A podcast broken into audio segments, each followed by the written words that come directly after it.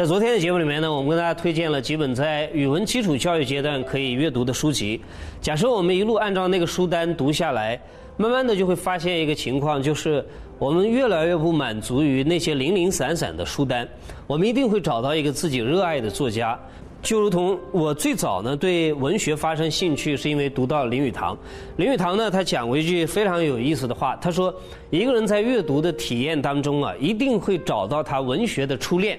意思是说，终于有一天你会发现某一个作家，让你非常的感动，内心当中极为愉悦。呃，读起他来就觉得我心里面很多话，呃，都被他说出来这样的感觉。像苏东坡第一次读到庄子。就觉得我那么多的话，我一直想要表达出来，结果发现啊，庄子早在很多年前已经写的明明白白了。还比如说呢，有人讲我读到了艾略特，如同电流流过我的身体一样，就是这样的一种感觉。我相信在我们阅读体验里面，一定会找到这样的经验。而这些作家，呃，就是带领我们进入到文学世界的领路人。那今天我跟大家推荐的这本书呢？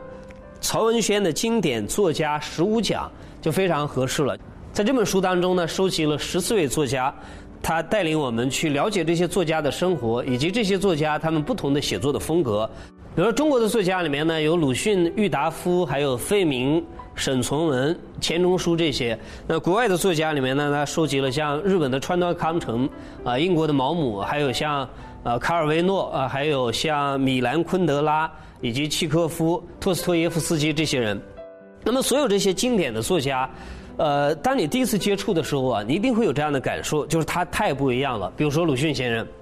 那鲁迅先生，我们常常以为我们了解他了，因为我们从小学开始已经读他的文章，啊，中学、大学一直到你后来一路的读下来。但是就像阿成讲的那样，阿成有一次在接受一个访问的时候啊，有一个人说，怎么样能够把文章写好呢？阿成讲去读鲁迅吧，结果采访的人说呢，早都读过了。他淡淡来一句，再读吧，因为鲁迅先生真的是常读常新。我因为曹文轩这本书呢，把鲁迅的一个作品选啊，又拿来再读一遍，发现真的是，呃，一个人在不同的阶段里面啊，去读它，一定体会是不一样的。比如说在这个书里面，曹文轩也有一些非常有趣的观察，比如说他谈到说。鲁迅曾写过一个小说，里头谈到射太阳的后羿啊，我们当然把他当做一个英雄人物，对不对？但是鲁迅先生谈到后羿的时候啊，他只只从一个侧面来描述，你就可以看到他的独特了。后羿回到家里面，他的老婆在旁边抱怨，拍着大腿说：“又是乌鸦肉的炸酱面，又是乌鸦肉的炸酱面。”什么意思？后羿天天在外面射太阳，不务正业。然后回来之后呢，一家人没饭吃，只能靠后羿在路上打的乌鸦。老婆就有抱怨啊，天天吃乌鸦肉的炸酱面，怎么受得了？所以你会发现鲁迅的特殊啊，就在于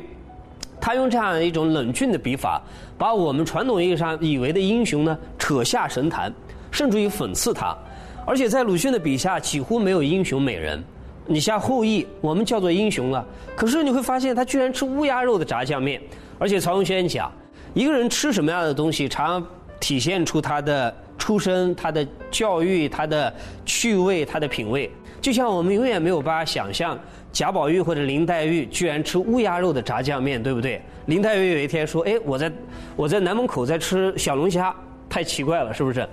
而且还有一点，就是鲁迅先生他所有的东西啊，写出来之后，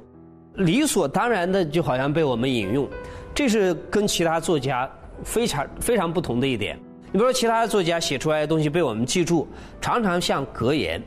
像名言警句，我们需要把它记录在笔记本上，然后背一下才记得住。鲁迅先生不是，鲁迅先生写的这些东西啊，我们随口可以引引用。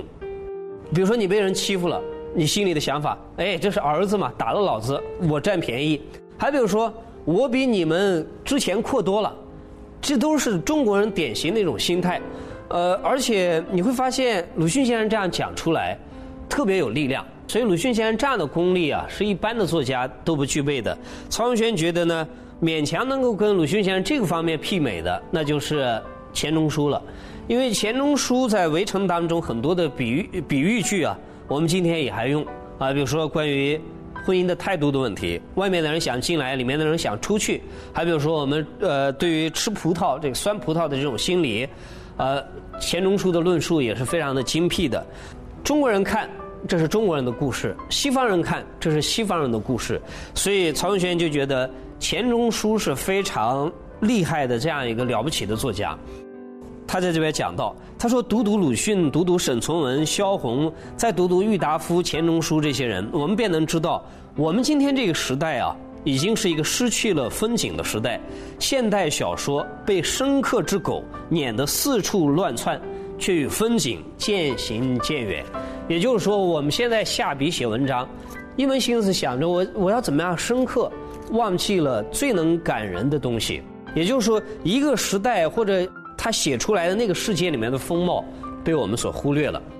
所以在这本书当中呢，曹永轩带我们了解了十四个作家的不同的人生以及他们不同不同的写作的风格。那就像我们刚刚讲到的，这所有的这一些作家都有可能会变成为你阅读经验里面或者你文学上的恋人。经由这些恋人呢，你会进入到一个文学的世界，呃，你会慢慢的发现，哎，你喜欢的作家越来越多。慢慢的，你自己有一天也有可能变成一个作家，